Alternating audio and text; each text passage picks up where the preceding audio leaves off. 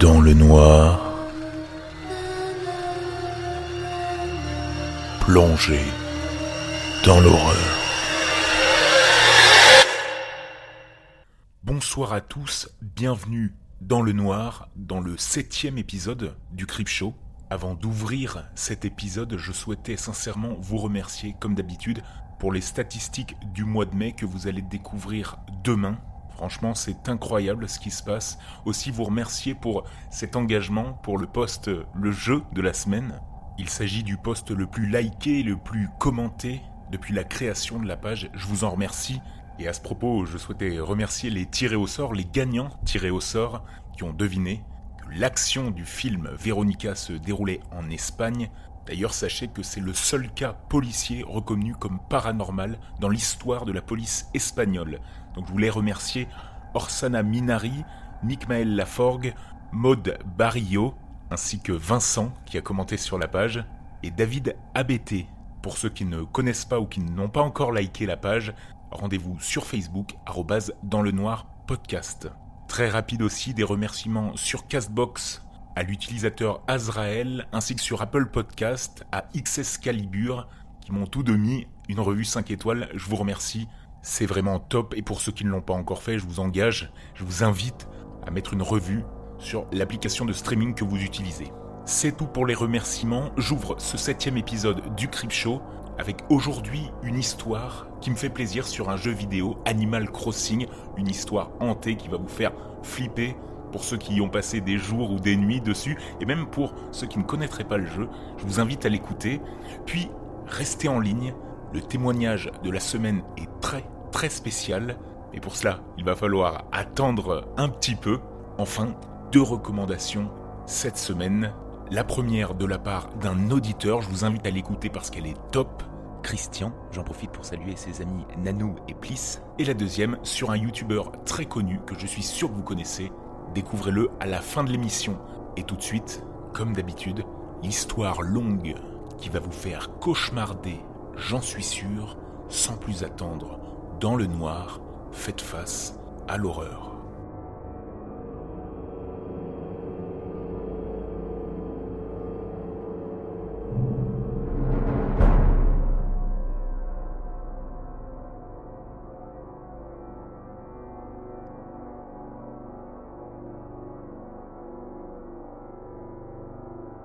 Animal Crossing sur DS était plutôt pas mal. Ses fonctions online, ses possibilités avancées par rapport à la version GameCube.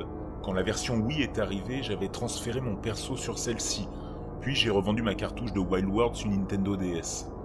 Mais le temps a passé, et j'étais trop fan d'Animal Crossing pour m'en passer sur sa version portable, et j'ai fini par regretter mon geste, au bout de quelques semaines. De plus, j'avais envie d'augmenter mon quota d'objets récupérables par jour. J'ai donc cherché sur eBay une nouvelle copie d'Animal Crossing Wild World, mais si possible, pas trop cher et en achat immédiat, car je ne roule pas sur l'or. Après trois jours de recherche, je finis enfin par trouver. Il y avait une cartouche française de Wild World à 1 euro en achat immédiat, frais de port gratuit. Le jeu semblait en état correct et avait simplement l'étiquette déchirée, avec ACWW écrit au marqueur fin. Une chose m'a interloqué cependant. Cela faisait pile 5 minutes que la mise en vente a été faite mais la fin de mise en vente était fixée dans les 5 minutes. 10 minutes de mise en vente. C'est clairement impossible à faire sur eBay, car le délai minimum est de 7 jours. Mais l'aubaine était trop tentante. J'ai donc décidé de l'acheter immédiatement. J'ai reçu le jeu deux jours plus tard. Le colis avait quelque chose d'étrange. L'adresse de l'expéditeur avait simplement Eric marqué dessus. Pas une adresse, pas un nom de famille. J'imagine que c'est un vendeur qui voulait garder l'anonymat et qui fait drôlement confiance à la poste. Quoi qu'il en soit, le jeu était dedans, comme décrit, avec son étiquette déchirée mais en excellent état à part ça. Pressé de voir ce que ça donnait, je lançais le jeu avec ma DS Lite. Dès le démarrage, je vis quelque chose de bizarre. Quand le logo Nintendo apparut, la voix qui lisait le nom de la marque n'était pas la voix habituelle, style Animal Crossing. C'était une voix basse, presque démoniaque, comme dans le jeu Luigi's Mansion au même moment, mais lue à l'envers. Je me dis que c'était probablement un petit bug passager, mais je vis que ce n'était pas ça, tout de suite après. Quand l'écran titre se lança, ça montrait un village normal, avec les habitants et tout, excepté que le ciel était rouge. Attention, pas rouge orangé comme on le voit le soir ou tôt le matin dans le jeu. Uniformément rouge sang, sans nuages, sans soleil, rien que du rouge. Comme si la texture du ciel avait été enlevée et que du rouge se cachait derrière. Il n'y avait pas de musique non plus. Je me dis que finalement la cartouche n'était pas le Animal Crossing DS qu'on connaissait, mais plutôt une copie bêta ou piratée du jeu. Un bootleg, comme on dit en anglais. Mais par curiosité, je continuais à regarder le jeu en profondeur. J'appuyais sur Start et je fus accueilli tout de suite par l'écran de menu. Il y avait déjà une sauvegarde. La ville s'appelait Erktown. Les quatre slots étaient déjà pris. Je fus interloqué par les noms des personnages sauvegardés. Turn, Back, Or et Die. En anglais, fais demi-tour ou crève. Chose encore plus étrange, l'option pour effacer une ville avait disparu. Il y avait un espace vide à la place. N'ayant pas le choix, je choisis la première partie, Turn. Mon perso était un garçon complètement normal, un look sympa, avec un t-shirt et une casquette Mario, mais sans la moustache. Alors que j'allais re-rentrer dans la maison pour y jeter un œil, je resta choqué en regardant aux alentours. L'endroit où j'étais n'était pas du tout la ville de l'écran titre. J'étais devant une maison, à sa taille maximale dans le jeu, et autour, rien. Pas d'eau, pas d'herbe, pas de bâtiments, pas d'insectes, pas d'arbres, pas de fleurs, même pas de musique, rien que de la terre, à perte de vue, et un silence pesant.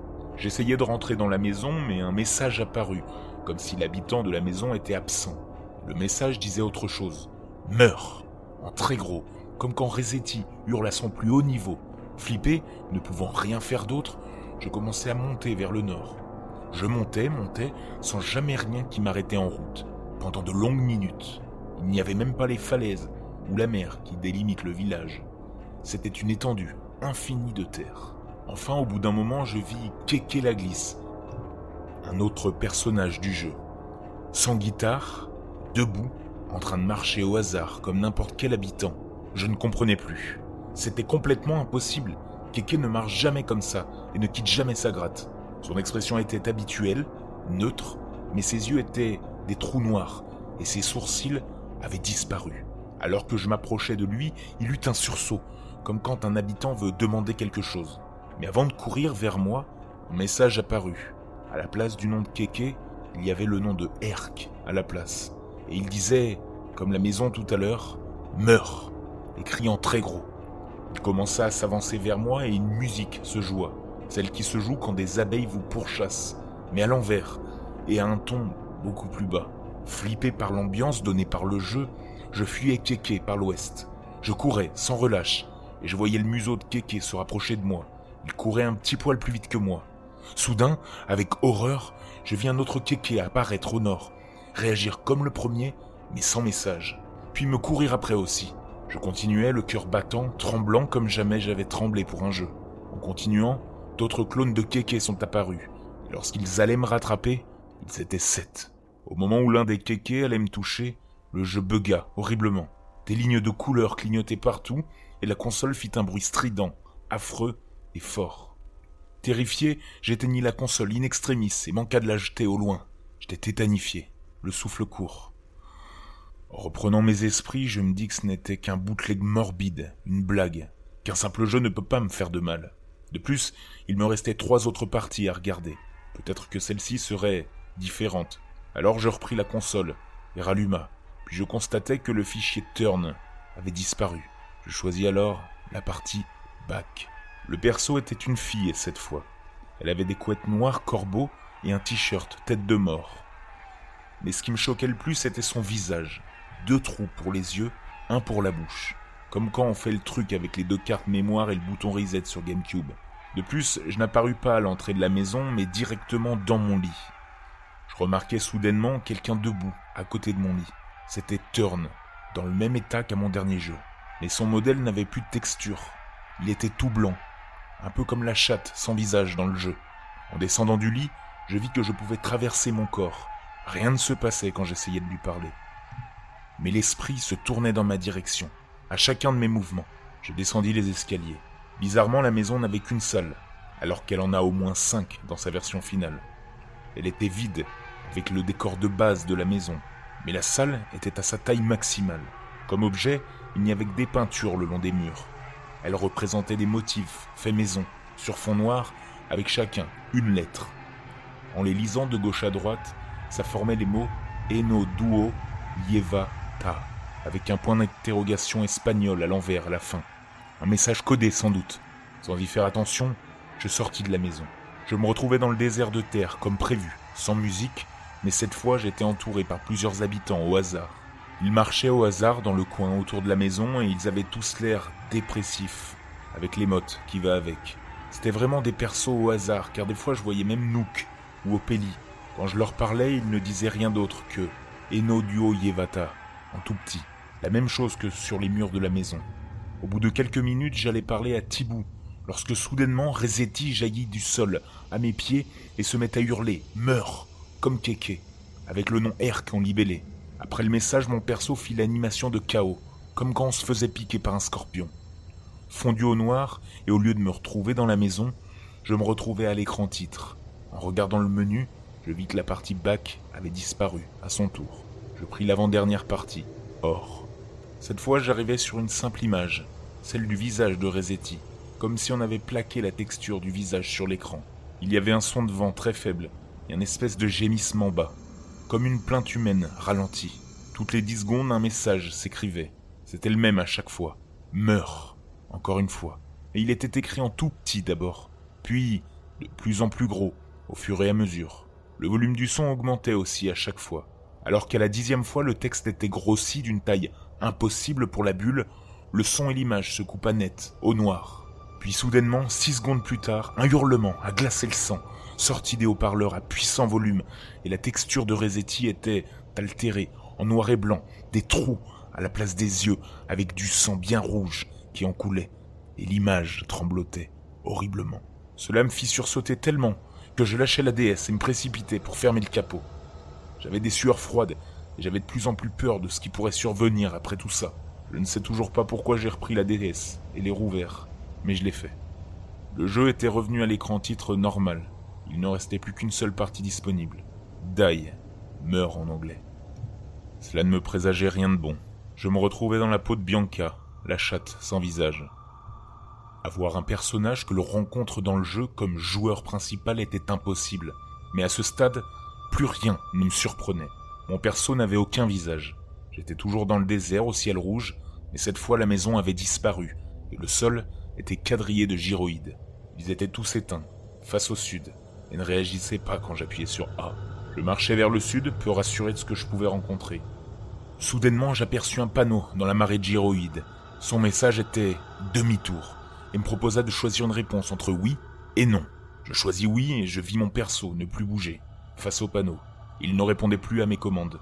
Au bout de deux secondes, en un flash, il se tourna vers le sud et son visage avait changé.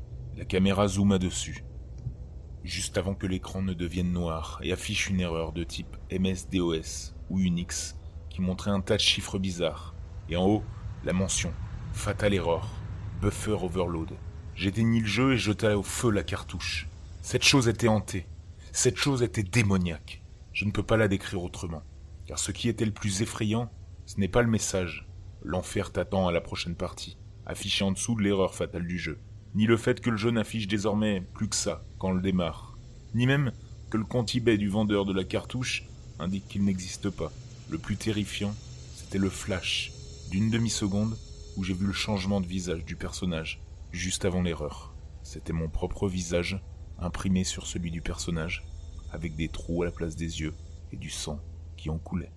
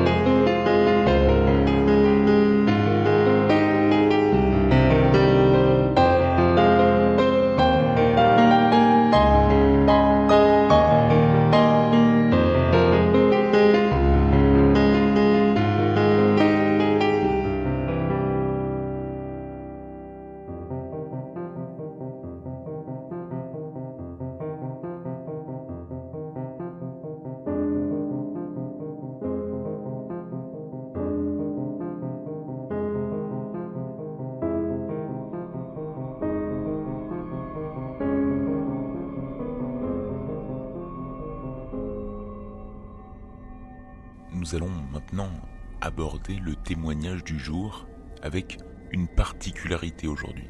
Il s'agit du premier témoignage délivré par une auditrice de la chaîne et je souhaitais sincèrement la remercier pour sa confiance. Marianne, merci encore. J'en profite pour dire que c'est cela que je souhaite créer avec vous, de vivre l'horreur ensemble. Alors, tout comme Marianne, n'hésitez pas à me faire parvenir vos témoignages, on peut en parler en privé. Toute l'histoire ou votre nom peuvent être anonymisés, c'est tout à fait normal. Mais si cela peut vous aider que de délivrer votre témoignage, vous soulager ou bien simplement pour recevoir de l'aide d'une auditrice ou d'un auditeur qui aurait vécu la même chose, n'hésitez pas, contactez-moi sur la page Facebook, vous êtes déjà plusieurs à l'avoir fait, ou via le nouveau mail que je viens de créer dans le noir pdcst.gmail.com podcast sans les voyelles. Merci Marianne pour ta confiance, découvrons ensemble son témoignage. L'année de mes 14 ans, une année où j'étais très perturbé mentalement et sentimentalement, j'ai fait quelque chose que je regrette. J'ai tenté de m'enlever la vie. La cause principale de ce basculement dans mes émotions, c'était le décès de mon grand-père. Premier décès d'importance dans ma vie. Clairement, ça m'a anéanti. Je me souviens de ce jour où j'ai appris la nouvelle par téléphone. En raccrochant, je me suis senti tellement seul, un vide géant. Personne pour m'épauler, personne pour me guider. Comment étais-je supposé réagir, me sentir et même me comporter? Devais-je prier ou bien tenter de lui parler? Je sais pas. J'ai senti que je devais l'accompagner. Je sais pas très bien comment l'expliquer. Comme je suis musicienne de musique classique, j'ai fait jouer la onzième symphonie de Beethoven et je me suis assise. Je l'ai fait jouer ainsi durant des heures. Le son était si fort, si puissant, que je ressentais toute la tristesse et la douleur en moi. Ce fut, selon mon souvenir, un très beau moment, même si j'étais en colère de devoir vivre un tel événement seul. J'ai vécu beaucoup de moments intenses ou spéciaux, seul, avec moi-même. Ce n'est pas inné de savoir comment faire avec ce genre de truc quand ça vous arrive. Plusieurs nuits, j'ai vécu un des moments où des rêves, je ne sais pas encore aujourd'hui ce qu'il en est, les plus fréquents de ma vie. Je vais vous raconter comment cela se déroule à chaque fois que je fais ce rêve, cette expérience. Cela se passe lorsque je dors. Je vois une vieille femme, le visage plissé, habillée entièrement de noir, voûtée, qui, très lentement, se rapproche de mon lit, en direction de ma tête. Il y avait une impression de mal, mauvais, dans la pièce. Quoi que soit cette chose, elle ne me voulait pas du bien. Dans ces moments, j'étais totalement pétrifié de peur, tétanisé, incapable de bouger ou même de crier. Parfois, la vieille dame venait jusque devant ma tête et se mettait doucement à genoux. Elle gardait la tête baissée et son capuchon qui lui cachait son visage. Je sais très bien, très bien qu'il s'agit d'une vieille dame. Pourtant, la seule lumière à contre-jour était celle de la lune. Un ressenti sûrement. Quand cela m'arrive, je me mets en état de panique. Je défaille carrément, et ce jusqu'à l'évanouissement. Une sorte de malaise d'horreur. Puis je me réveille, rassuré. Me redresse pour découvrir qu'elle est toujours là. Qui était-ce? Que voulait-elle? Je me rendors et à nouveau, je la recroise. M'avait-elle vu bouger? À chaque fois que je me réveillais, elle y était encore. Ces nuits-là, j'ai l'impression de mourir. Je ne sais pas si une telle terreur peut émaner d'un rêve. Comment j'ai pu ressentir un tel état d'oppression? Cela m'a paru durer toute une nuit. J'ai un petit doute maintenant, qui me titille, lorsque quelqu'un décède en dormant et qu'on dit que la personne est morte de sa belle mort. Dans la même chambre, une fois, un autre rêve, qui me semblait tout aussi réel, tout aussi long et tout aussi oppressant, m'a troublé. Cette fois, ce n'est plus très clair, mais le mal se trouvait de l'autre côté de la porte de ma chambre. Et une chose est sûre, il voulait entrer. Comme si des choses terribles s'y produisaient. Dans mon rêve, je ne me battais pour ne pas le laisser entrer. Et je vois des petits chatons qui réussissent de peine et de misère à passer sous la porte. Pauvres petites bêtes. Ils émettaient des cris de plus en plus troubles, distordus, jusqu'à ce que je m'aperçoive qu'ils étaient difformes et défigurés. Il leur manquait des membres, un peu comme s'ils essayaient encore de fuir une chose qu'ils avaient eue il y a déjà un bon moment. Quand enfin, à mon grand soulagement, je me réveille. J'ai eu un tel sentiment de soulagement. Plus jamais je veux revivre cet affreux cauchemar. Plus jamais je veux revivre un tel sentiment. Rien qu'en y repensant, j'ai des nausées. Je ne sais pas si quelqu'un a déjà vécu ce genre d'histoire, ce genre de rêve, mais je ne le souhaite à personne.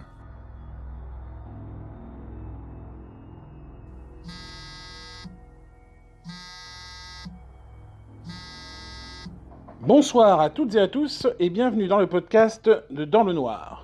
Alors, on m'a demandé de vous sélectionner deux comédies horrifiques parmi mes préférées, je vais donc vous en parler. Alors, je précise que ce sont de vraies comédies. Il existe des films à l'humour noir un peu glauques, comme euh, Massacre à la tronçonneuse, ou des films qui font sourire de par leur contexte, comme Les Vendredis 13 par exemple. C'est pas des comédies à proprement parler, mais ça fait pas flipper non plus. En revanche, les films suivants sont vraiment drôles, même si en l'état ça reste des films d'horreur. D'où le terme comédie horrifique. On est là pour s'en payer une bonne tranche, si je peux me permettre l'expression. Alors pour commencer, je vais vous parler d'un film que j'affectionne particulièrement. Il s'agit du très sympa Tucker Dale versus Evil. Tucker et Dale fight le mal en français. Encore un super titre bien de chez nous, hein. On aura au moins échappé à un truc du style euh, Very Bad Freak. Alors, c'est un film de réalisateur Eli Craig. C'est l'histoire de deux gentils pecnos qui partent en forêt rénover le vieux chalet de l'un d'eux.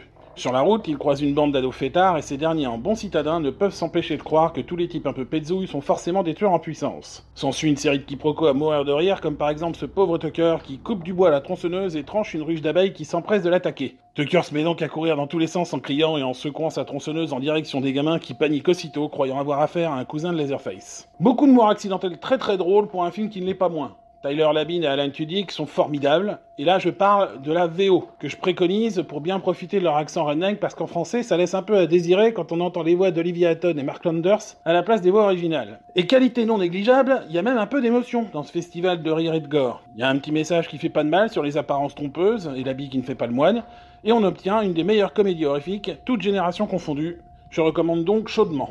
Pour le second film, j'ai choisi Horribilis, Slither, en VO de James Gunn, que vous connaissez probablement grâce aux Gardiens de la Galaxie et de sa suite. Et oui, avant de bosser pour Disney et Marvel, Gunn faisait dans la comédie goresque et un peu con à petit budget. On y suit un homme légèrement bourrin d'une petite bourgade des États-Unis qui va se retrouver infecté par une météorite d'origine extraterrestre et devenir cannibale. Le shérif du coin, interprété par Nathan Fillion, le capitaine dans Firefly et l'écrivain de la série Castle, va tout mettre en œuvre pour stopper l'épidémie qui frappe la ville en tuant le plus de limaces extraterrestres possible, puisque c'est de cette façon que les gens se retrouvent infectés. Il y a pas mal de tronches connues, dont Michael Rooker, le Yondu des Gardiens de la Galaxie, fidèle réalisateur, et Elizabeth Banks, la juge de Pitch Perfect. Car oui, j'ai des goûts éclectiques. J'aimerais bien vous dire que c'est ma femme qui regarde ça, mais c'est pas vrai. Alors c'est ultra fun, c'est bien craspec, le film idéal pour une soirée pizza bière, ou soupe de légumes cacolac, parce que chacun son menu, on force personne, hein. si vous avez 12 ans, choisissez la deuxième option. Voilà, j'ai préféré parler de films pas trop connus, en dehors des fans du genre, donc j'espère que vous leur donnerez une chance, j'ai été ravi de collaborer avec Dans le Noir, c'était très sympa. Bonne séance à tous, et au revoir. Après ce témoignage, j'aimerais vous faire part d'une recommandation un peu plus longue cette fois-ci, sur un format plus détaillé, puisqu'il s'agit d'un contenu que je suis depuis des années. J'en suis sûr, beaucoup d'entre vous connaissent le créateur de vidéos dont je vais vous parler juste après. Comme vous l'aurez compris, il s'agit d'un YouTuber qui a lancé sa chaîne et posté sa première vidéo le 12 juillet 2014. Elle propose des vidéos en accès anticipé qui sont par la suite diffusées sur YouTube gratuitement. Ce format, appelé CDF, pour certains d'entre vous, vous commencez à comprendre de qui je veux parler, a été lancé par Guillaume Durieux, un habitant de la Nouvelle-Aquitaine, et je crois bien de Bordeaux d'ailleurs. Ces émissions sont basées sur le concept similaire à Ghost Adventure. Alors je ne sais pas si vous connaissez Ghost Adventure. Il s'agit d'une série américaine qui compte maintenant 21 saisons, qui traque des fantômes partout aux États-Unis, mais aussi en Europe et dans le monde. Et que d'ailleurs je vous conseille si vous souhaitez vous faire un petit peu peur de temps en temps, puisque ce sont des formats assez court et plutôt sympa à regarder, bien que la véracité de ces vidéos est à douter, clairement. Mais revenons à notre créateur de contenu. Pour ceux qui ne le connaissent pas, je vais dévoiler son nom, Gus DX, de son pseudo sur YouTube. Il produit des vidéos, une chaîne de vidéos qui s'appelle CDF pour chasseurs de fantômes et à une petite époque Capture Dead Forms. C'est aussi un Twitcher qui tous les jeudis à 21h vous invite à découvrir avec lui et vivre un jeu d'horreur, que ce soit en VR ou sur console. Il dispose d'une communauté solide qu'il appelle les Cunus, que je vous invite à découvrir. Franchement, sur Twitch, il est aussi excellent. Avant de parler de CDF, son format phare sur YouTube, j'aimerais parler de Guillaume, qui est quelqu'un dont on sent l'humanité dans ses propos, dans ses vidéos. On ressent vraiment qu'il est comme nous, il ne joue pas un personnage, et c'est personnellement ça qui m'a séduit dans ces vidéos. Alors Gus, je ne sais pas si tu m'écoutes, et dans ce cas-là, j'espère que je ne vais pas me tromper en présentant ton émission. J'aurais aimé que tu le fasses toi-même, mais qui sait, peut-être qu'un jour tu posteras ta recommandation sur cette émission. Je l'espère en tout cas. CDF, c'est une émission tournée, créée, montée par Gus DX, comme je le disais, qui est né en 2014. Une émission dans laquelle Gus DX pose ses caméras, ses K2, ses outils, dans des lieux abandonnés, supposément hantés ou non d'ailleurs, et dans lesquels il effectue des tournages d'une nuit ou plusieurs nuits, cela dépend des épisodes. Et toujours pareil, il faut réussir à faire la part de choses entre ce qu'on imagine et la réalité. J'ai eu l'impression de voir quelque chose là-bas dans la porte, dans l'encadrement de cette porte, mais a priori, il n'y a rien. J'ai l'impression d'être observé, mais ça c'est pareil, il faut que je l'évacue. Il n'y a pas de raison. Allez, go. J'ai pensé sur le moment que mon imagination m'avait joué des tours. Or, si l'on revisionne cet instant où je me tourne vers la porte depuis les escaliers, on aperçoit quelque chose dans la cuisine. On distingue furtivement une ombre ou une masse noire qui s'évanouit rapidement à partir du moment où je braque mes lampes sur elle. Regardez bien dans l'encadrement de la porte, on voit l'intérieur de la pièce qui s'éclaircit. Ce phénomène, capturé par ma caméra, reste, à mon sens, totalement inexplicable.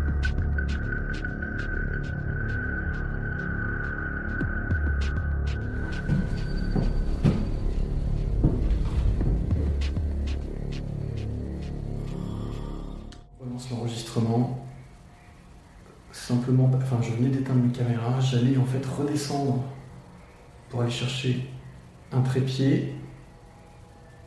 Et il m'a semblé entendre marcher dans l'escalier. Je vous jure que j'ai entendu marcher dans l'escalier trois pas. Et là, je suis juste paralysé. Je n'ose plus bouger, j'ai osé rien dire. C'est un truc de dingue. Enfin, enfin, j'ai eu le sentiment que ça venait de l'escalier. En tout cas, ça vient de là, droit devant moi. Putain, ça continue. La durée de ces épisodes peut varier entre 1 heure et 2 heures voire plus. Il y a actuellement plus de 23 émissions disponibles. Et vous vivez avec lui une nuit dans laquelle il enquête dans ces lieux supposément hantés. Grâce à un art du tournage, du montage maîtrisé, une qualité de caméra, de son, et bien évidemment, ce qui nous intéresse le plus, des choses qui peuvent ou non se produire d'ailleurs, et je vous le confirme, certaines choses accablantes, c'est pour ça que je vous invite à regarder les vidéos, se sont produites, des preuves du paranormal ou non, que l'on y croit ou non, Guillaume Durieux reste toujours très cartésien, il préfère le doute que la conviction du paranormal, il s'essaye au Ouija et à la Spirit Box, vraiment plein de nouveautés sur sa chaîne, plein de contenus, plein de nouvelles expériences, seul ou accompagné, c'est vraiment excellent. La première fois que j'ai regardé un épisode de Chasseur de fantômes, j'ai été assez surpris parce que je me disais jamais je tiendrai une heure, une heure et demie à suivre quelqu'un dans une maison seul, mais c'est par son charisme, par sa manière de présenter, par les blagues, mais aussi par les moments de tension, qu'il arrive à nous garder en éveil devant sa vidéo, et clairement, qu'il se passe quelque chose ou non, vous avez toujours une tension à l'écouter, encore plus si vous l'écoutez de nuit. Je vous le conseille sérieusement et euh, je n'ai jamais pu prendre la parole là-dessus et j'en profite. En 2016, et c'est peut-être pour ça que vous le connaissez, Gus DX a fait une vidéo qui a été débunkée comme quoi elle avait été truquée. C'est le vidéaste Samuel Buisseret qui va débunker cette vidéo, celle du château de Moncade qui a aujourd'hui été supprimée. Il a pris après cet épisode une shitstorm, une tempête de commentaires haineux et négatifs. Seule sa communauté s'est impliquée pour le défendre, ce qui est, selon moi, honteux, dans le sens où des dizaines et des dizaines d'enquêteurs de paranormal, en France aussi, se targuent de faire du vrai et continuent à truquer, faker les vidéos, quand Gus DX, lui, s'est excusé et s'excuse encore des années après du trucage qu'il a fait et fournit un travail, encore une fois, je le répète, de qualité. Je vous invite sincèrement à découvrir sa chaîne, à découvrir, pour ceux qui aiment les jeux vidéo, sa chaîne Twitch. C'était la recommandation version long format de la semaine. C'est la fin de ce septième épisode du Crip Show.